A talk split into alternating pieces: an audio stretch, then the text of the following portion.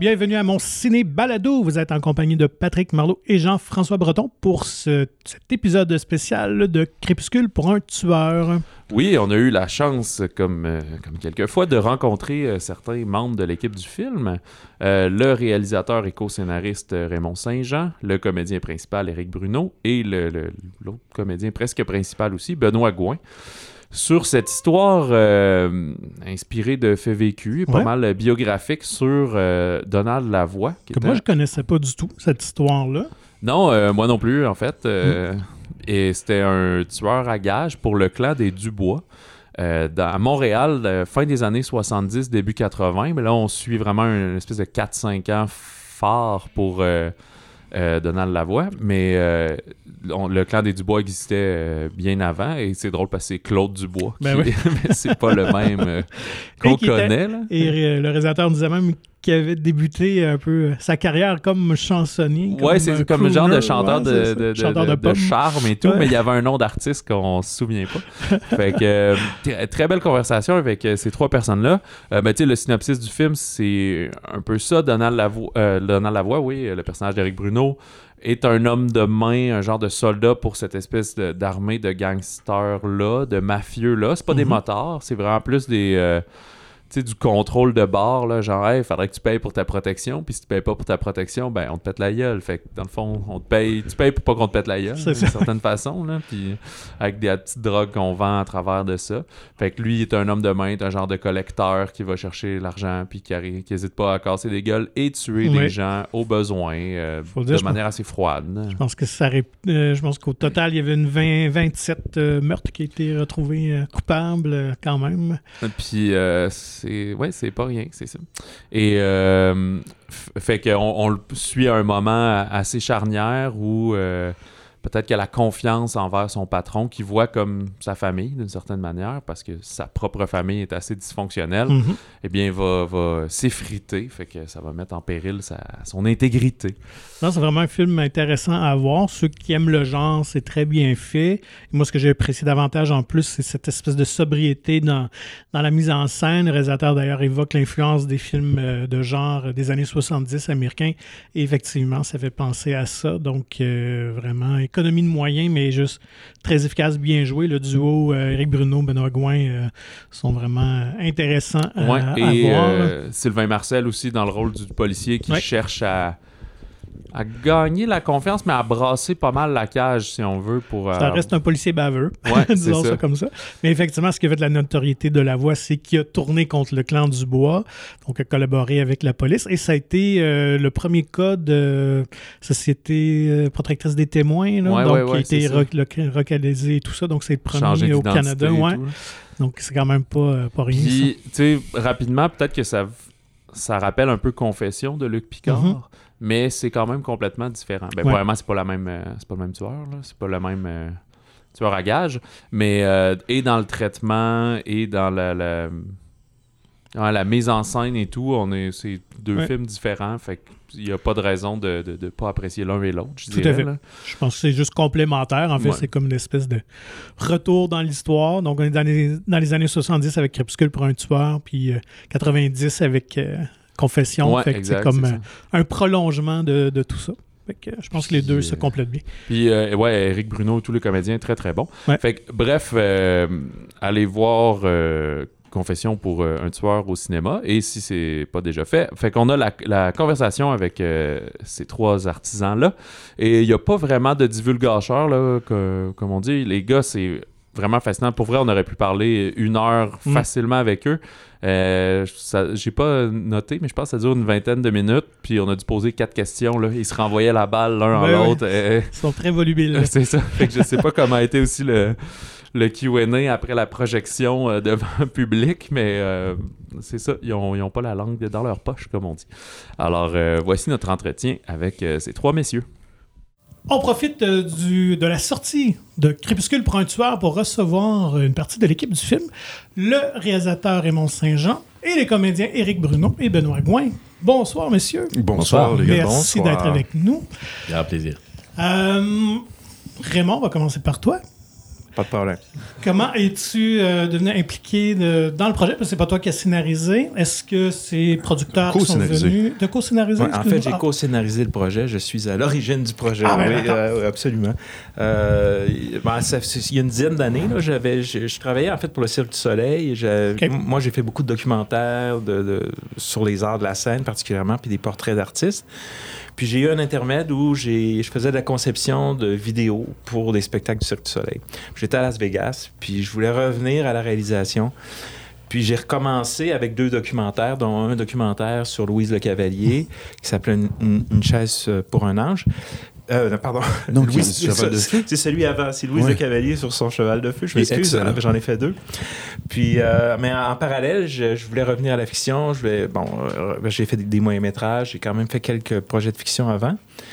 Puis je me disais, bon, là, j'ai cinq ans, j'ai j'ai six ans, sept ans de travail, euh, scénariser, euh, développer le film, le financer, le tourner. Il faut que j'ai un, sujet qui m'intéresse vraiment. Puis euh, je suis un, un grand amateur de films criminels, de films de gangsters, de drames criminels. Puis je suis un Bon, j'ai quand même un certain âge.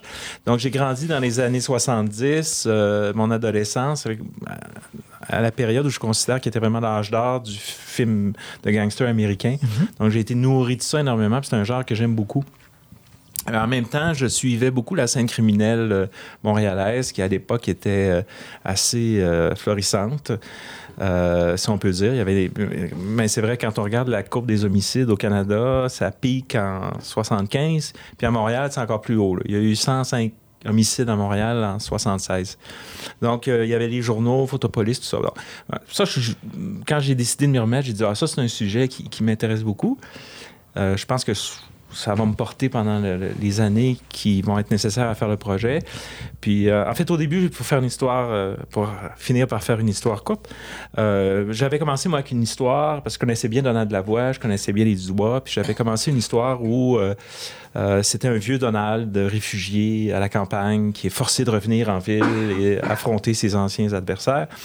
Puis bon, ça allait pas, ça allait nulle part un peu. Puis j'ai rencontré Martin Girard, le co-scénariste du film. Puis Martin, on s'est mis, il a plongé un peu dans ma recherche que j'avais, puis on, est allé encore plus loin dans la recherche parce que tous les journaux d'époque, Photo, Allopolis, tous ces journaux-là sont archivés à la Bibliothèque nationale. On est allé là-dedans, puis à un moment donné, Martin m'a dit, regarde, Donald Lavoie, 78 à 83, il y a un film, là. Puis, moi, je me dis, ah, un film d'époque, euh, ouais, je- j'arriverai jamais à financer ça. Mais j'ai dit, allons-y, tu sais, je, je, regarde, je vais apprécier le moment qu'on écrit ensemble, puis euh, ça se passera pas, mais c'est pas grave. fait qu'on a, euh, on a écrit le scénario, euh, on a, on- puis finalement, le film s'est fait. Est-ce que tu te souvenais à l'époque de Donald Lavoie? De... Ben, il y a une entrevue f- célèbre qui est, qui est encore disponible euh, sur l'Internet, une entrevue de la CBC qui a fait euh, en 1982, euh, il l'a fait en 82, ça a été diffusé en 83. Puis moi, je connaissais cette entrevue-là. Donc, le personnage, euh, c'est quelqu'un que je, que, je, que je connaissais bien d'une certaine manière, là, dans la mesure où on peut connaître, parce qu'évidemment, il, est en- il vit en clandestinité. Puis euh, on la voit à la fin du film, ça se peut-tu, au générique? Ben non, c'est lui! Ah, ben c'est ça, je, je trouvais Oui. que ça ressent. Je me c'est- que dans la salle, on était tous en train de se dire, on dirait Eric, mais ça a l'air d'une image d'archive, fait que. Mais fait c'est tel quel, c'est tel quel, c'est Ouais. la même chose. on, on a Du reproduit. Ah, voilà, ok. Fait que je trouvais que c'était un heureux hasard que la En ressemblance. fait, juste soit- pas avant que tu interviennes, on, on a, oui, oui, mais, euh, moi, non, mais on avait, dans le scénario, c'était une dizaine de lignes. À la fin du scénario, on reproduisait un peu là, cette entrevue-là.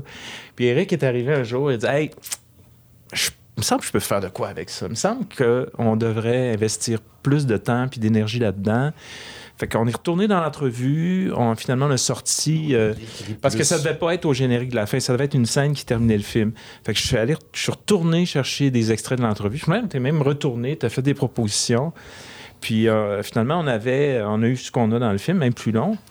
Puis euh, donc c'était pas prévu comme ça. C'est vraiment Eric qui y croyait. Puis il est arrivé. euh, écoute, on a fait deux prises à cette affaire-là. Il est arrivé. Puis écoute, il l'habitait totalement. Ce qui est intéressant, c'est que pour les gens euh, qui, qui, qui, qui vont venir voir le film, qui sont curieux, ça, ça se trouve facilement sur Internet. Oui. là. Euh, Fifth euh, faites, Donald euh, Lavoie, faites- de l'entrevue au complet là, en On- anglais. C'est fascinant. Ok.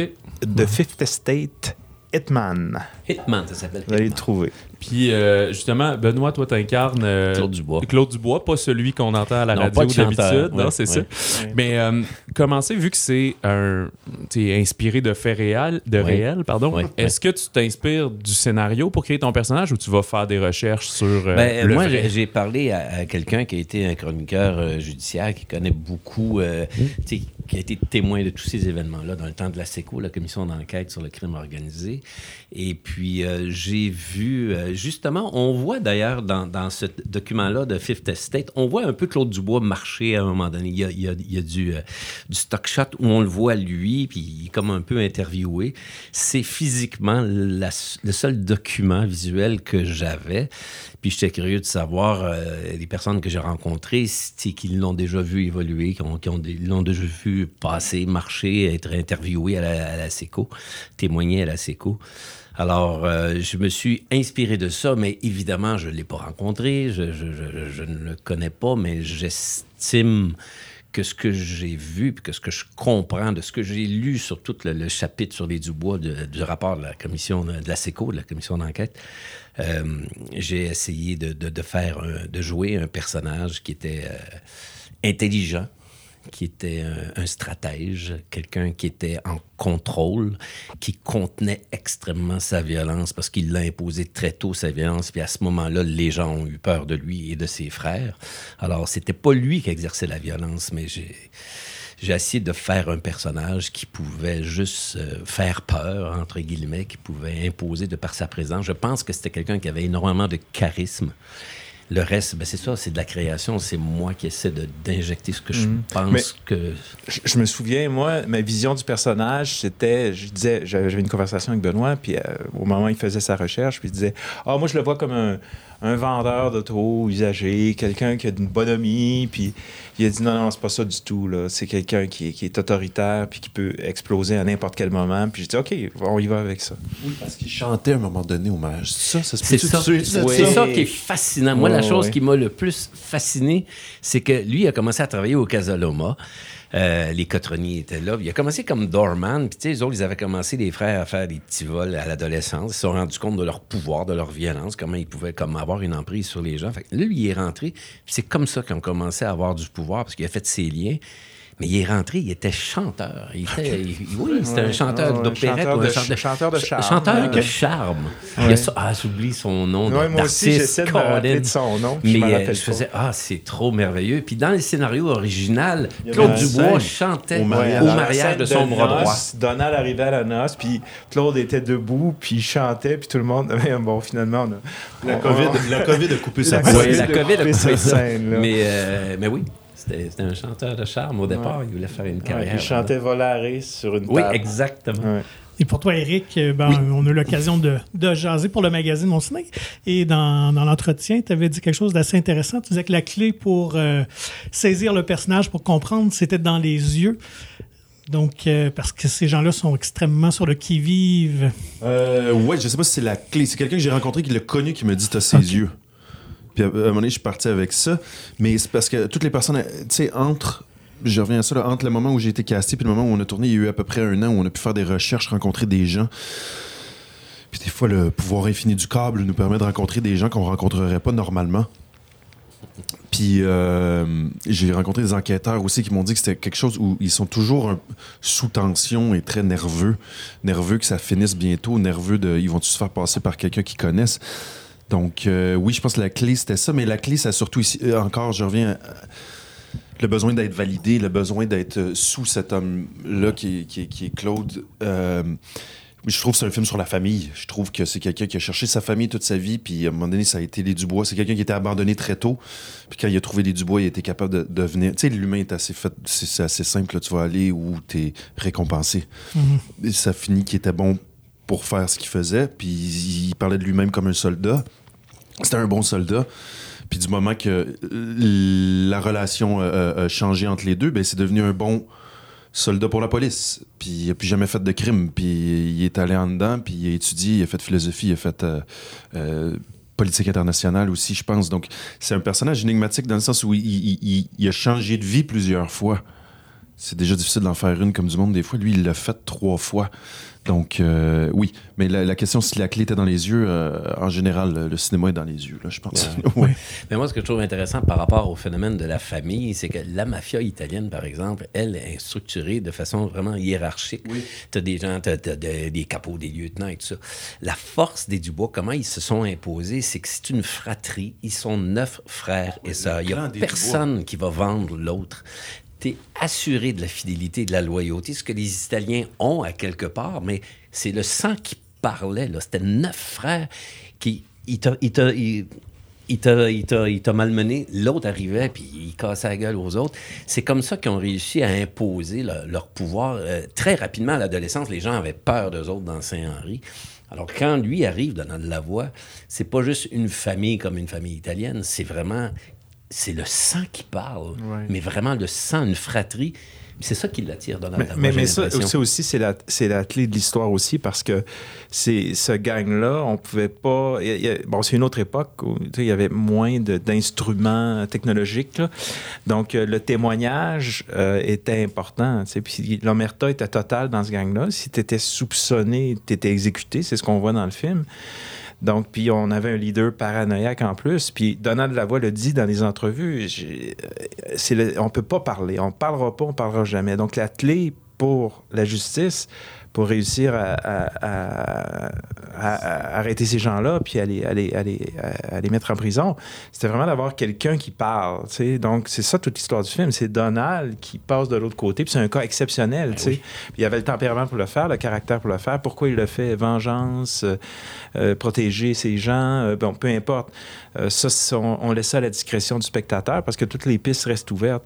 Mais c'est c'est vraiment clé parce que c'était la seule façon de, de, de- de- de mettre fin aux activités de ce groupe-là. Même, même une fois que le clan est tombé, dans The Fifth Estate, il dit il dit euh, Claude Dubois, il va me retrouver puis il va me passer. Il est tellement intelligent. Ça donne une idée du, du- du- de l'emprise qu'il y avait sur lui. Moi, c'est ça qui me fascine. Ouais. comme- même une fois que c'est fini, il n'est pas libéré. Mais de la soumission aussi. euh, on, on parlait de Ouais, ouais, validation, mais fait. il- il- Donald, on, a- on a fait un Donald, je pense que même, je sais pas jusqu'à quel point il y a plus de, il y a plus de caractère, plus effronté, euh, face à, à Claude qu'en réalité, parce que dans les entrevues du vrai personnage, euh, il parle du magnétisme de cet homme-là, qu'on peut rien lui refuser, puis il dit, moi, il dit, on m'a ordonné, hein, tu sais, un peu comme, bon, je sais pas, euh, un nazi finalement, tu sais, Ouais. qui dit, je suis pas responsable, j'ai obéi aux ordres, tu sais. euh. Mais il y a une transcription dans, dans- dans- dans le, le segment sur les Dubois, là, sur le, le rapport de la SECO. C'est un verbatim d'une d'une écoute électronique. euh, il n'était pas payé nécessairement cher. hein. OK. C'était par passion, euh, quasiment? Ah, non, passion, non, mais même Donald Lavoie, il y avait- je Ouais. pense pas qu'il y avait de passe-droit par rapport à- au Dubois. Non. Euh, je veux dire, euh, ils, étaient, euh, ils étaient vraiment à la merci. Non, c'était. ben, écoute, l'équipe de Claude Dubois, à l'époque, il y a eu jusqu'à 200, euh, 200 membres. 200 membres, dont des soldats. Donc, Donald, il y avait, des, beaucoup de- il y avait plusieurs hommes de main. Bon, ce qu'on dit, c'est que Donald Lavoie était le plus redouté, le plus efficace. Bon, je sais pas comment dire ça, mais euh, c'était quand même une armée. Là. Puis euh, Claude Dubois était au sommet d'une pyramide. Donc, euh, comme dans tout- tous les groupes criminels, nous, on a, on a créé une relation étroite entre Claude et Donald. Moi, ce qu'on me dit des fois, non, c'est que c'était pas tout à fait comme ça. Tu sais, il y avait quand même des intermédiaires. Puis le, le boss, un peu comme dans la mafia, n'a jamais ordonné directement un meurtre. Donc, donc euh, nous, on créait un drame, on a créé des relations entre les personnages, ce lien de famille, des choses qui sont vraies, là, parce que Donald a eu l'enfance qu'il a eue, puis cette idée de validation, ça, elle existe. Puis il est effectivement devenu membre d'une autre famille, celle des policiers. Sais, Puis il s'est, il s'est- même à un moment donné, euh, Donald euh, donnait des ateliers aux policiers. Tu sais, euh, OK. euh, il est allé jusqu'à. Il n'était pas professeur, là, mais il faisait des, il donnait des ateliers, puis il expliquait, je ne sais pas exactement la nature Des criminelle. de- d'impro, puis comment Ouais, son corps. puis, ouais, donc, c'est un caméléon aussi. C'est un caméléon. Mais euh, tu parlais euh, précédemment de, de l'âge d'or des films de gangsters. On dirait que maintenant, ça a été peut-être remplacé par du true crime pas mal. Est-ce que ça devient un enjeu dans un film où on suit un, ben, un anti-héros, une personne pas fondamentalement gentille, de pas glorifier ce qu'il va faire, mais de quand même vouloir savoir qu'est-ce qui va se passer Ouais. avec le Sens-tu qu'on le personnage? glorifie? Moi, Non, j'ai mais- pas senti qu'on le glorifiait, Moi, mais j'ai jusqu'à un moment donné, euh, c'est quelque chose que non, vous êtes mais dit. puis, euh, Ah, je sais pas, ça, C'était on va avoir l'air. Ouais, on va avoir l'air. euh, pendant qu'on répétait le film, moi, je répétais au théâtre, puis je répétais du Tchekhov. Puis à un moment donné, on, on a pogné une chire où on s'envoyait Ouais. des phrases de Tchekhov. Ouais, mais on faisait, non, mais monte-le, t'as pas besoin de dire Ouais. si c'est ça ou si... Pas dans le sens si c'est-tu véridique ou non, je juge pas s'il est bien fait ou pas bien fait. Je vais te montrer ce qui est écrit. Mais moi, comme acteur, je, je glorifie rien. Après, c'est lui où il décide de mettre la caméra, il fait-tu un push-in, il me fait pas un push-in, il part un Philip Glass pendant que tel moment. C'est c'est un Ben, je dirais deux choses. D'abord, le, le personnage euh, de Donald, c'était quelqu'un de charismatique, c'est quelqu'un d'intelligent, c'est quelqu'un qui pourrait être, ben, qui était, c'est un bel homme quand même, se- selon certains standards. Puis euh, on y échappe pas, tu sais, on va pas, va pas caster, euh, un boudin. Euh, non, c'est lui, donc on fait lui. Mais moi, je- quelqu'un m'a posé une question cette semaine sur la, la représentation de la violence. Puis dans le film, la violence est strictement utilitaire. Tu sais, on va pas. Dans ce sens-là, je dis qu'on ne glorifie pas le personnage ou ce qu'il fait. Il, il tue, il tue pour rien, pour un argument, pour, pour donner une solution simple à des problèmes qui pourraient être réglés autrement. Euh, donc, t'es là, euh, boum, t'es plus là. Puis, euh, il n'y a pas non plus de one-liner après le Non, meurtre. Il y a pas de, le, le meurtre n'est pas, est pas annoncé d'avance. C'est pas non plus présenté comme une, une- une- un instrument de jouissance ou de satisfaction. C'est vraiment comme une- un mode de, de règlement. C'est des règlements de compte. Oui, tout hein, comme il n'y a c'est pas de point de, de- de- de- de- de point de vue moralisateur. Non plus. On n'est pas là pour, pour faire la morale. On n'est pas là. Moi, je dis souvent, euh, quand on est appelé à interpréter des, des personnages, des meurtriers comme ça, des Ouais. criminels, on n'a pas à les juger. Ouais. Puis je pense que dans la réalisation, dans l'écriture, ça a été Ouais. mené pour justement qu'il n'y ait pas de, il y a pas de regard qui juge, Ouais. qui dit, il n'y a, rien qui dit Mais il y a pas de au spectateur. Non, mais il y a pas- c'est ouais, lui, il a n'y a pas de satisfaction Non à il a faire un meurtre, jamais. Puis au contraire, à un moment donné, on a mis... euh, on l'a on l'a fait, puis on a rajouté des plans. C'est quelqu'un qui s'automédicamente pour être capable de se rendre où est-ce qu'il est-ce qu'il se rend. Il y a des plans euh, Ouais. où il fait juste boire tout seul dans l'auto. euh, Ouais. Ça, tu l'as- c'est Comme un soldat, scénario. comme un soldat euh, qui, qui, qui- donc, il dit, il l'a dit dans son entrevue, Fifth Estate, il dit euh, I've been ordered. Ouais. Lui, il a Oui, suivi oui, oui, oui. Il a suivi Mais- des Normalement, j'aurais pas fait à Mais, mais- faire ça. ouais. mais, mais en même temps, euh, c'est aussi une fiction, tu sais, puis c'est un perso- c'est une- aussi comme euh, bon, c'est un monstre. Euh, mais, la question, c'est toujours, on revient toujours à ça. C'est un monstre. euh, ça pourrait être notre voisin, ça pourrait être n'importe qui, ça pourrait être moi peut-être. Euh, puis quand on regarde le film, c'est un peu ça. Moi, je veux que les spectateurs se posent la question. C'est euh, pourquoi je prends pour lui? Est-ce que je suis juste manipulé ou il y a quelque chose en moi? Toutes ces questions-là sont toujours valables. Puis on, se les pose constamment. Mais le problème avec lui, c'est que ça, ça pourrait être ton beau-frère. Puis on dit après, écoute, euh, quand il a terminé sa carrière, puis il a été libéré, il a, il a même pas eu une contravention. C'est des choses qui nous troublent, tu c'est troublant. Donc, je pense qu'il y a quand même, bon, ces questions-là, on se les repose tout le temps. Comme on se raconte toujours les mêmes histoires, puis comme, mais en même temps, oh boy, euh, puis euh, non, c'est ça. OK, c'est fini. Prochaine entrevue. donc, euh, donc pour moi, c'est comme dire à Coppola, ah, tu, transformes le spectacle, la guerre en spectacle, t'en fais un opéra. Oui, mais ça nous fait réfléchir quand même. Oui, puis en même temps, en Puis on fait du spectacle.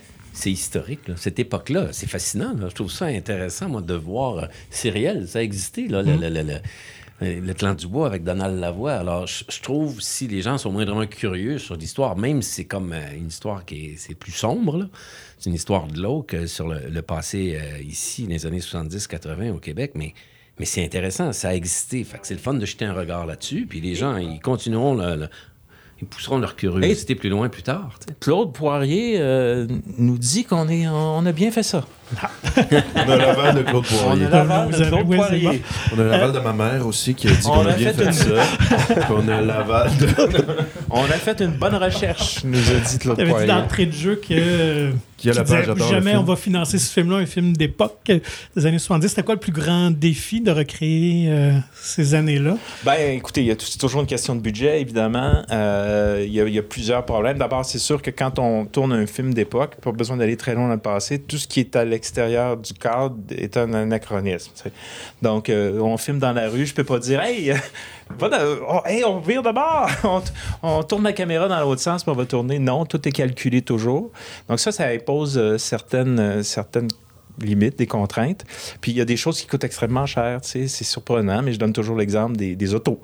Euh, une auto d'époque, euh, il y en a une qui va rouler sur le plateau, mais les autres ne fonctionnent pas. Donc, euh, il y a huit remorques qui arrivent, puis ils descendent l'auto de la remorque, ils la poussent au bon endroit, puis là, tu viens de dépenser une fortune. tu sais. Donc, donc évidemment, c'est une incidence budgétaire.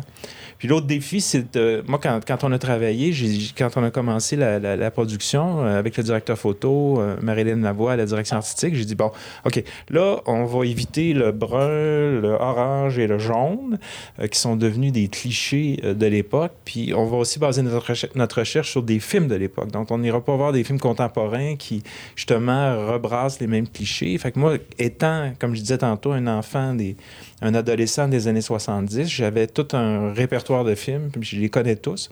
Fait qu'on est parti de ces cinéastes-là, euh, euh, Peckinpah, Seagull, euh, Friedkin, euh, tout, bon, tous ceux. Puis, donc, il y a eu un... on a tenté, on a- on n'a pas fait un pastiche. On est allé vraiment, OK, bon, à l'époque, en s'inspirant des films, Jean-François, le directeur photo, il dit, bon, ah, ah, il y a beaucoup d'éclairage direct, puis aujourd'hui, on n'éclaire plus en éclairage direct. Fait que les scènes de nuit, souvent, sont éclairées en éclairage direct. C'est très contrasté. Au niveau du montage, on a essayé avec le monteur Philippe Rallet de, OK, une économie. Chaque plan signifie quelque chose. On n'a pas euh, un montage de, de deux minutes vaisselle puis de cuisinier. On, est, on est constamment signé. On s'est modelé au cinéma américain, mais en bout de ligne, on a voulu faire un film où les influences sont organiques. C'est pas un pastiche de, de, de, de- de Scorsese ou peu importe. C'est un peu ça l'idée. Le défi, c'était finalement de, de, de donner l'impression qu'on est dans l'époque en utilisant les- les- les- le langage de l'époque. Puis je vois Benoît, t'as pas eu envie de garder le look euh, des chaînes en or dans le poil, puis... euh, non, mais je- j'ai failli racheter la chemise de la fin, là. Puis, en fait, je sais plus celle qui est ouverte euh, ben bas. Ouais, ça, c'est plus ouais, au ouais, mariage. Là, ouais. ou je sais plus, non, ouais. non, non, à la fin. Ok, là, plus tard, ok. euh, euh, ouais. Puis, euh, Moi, je rentre plus dans mes jeans.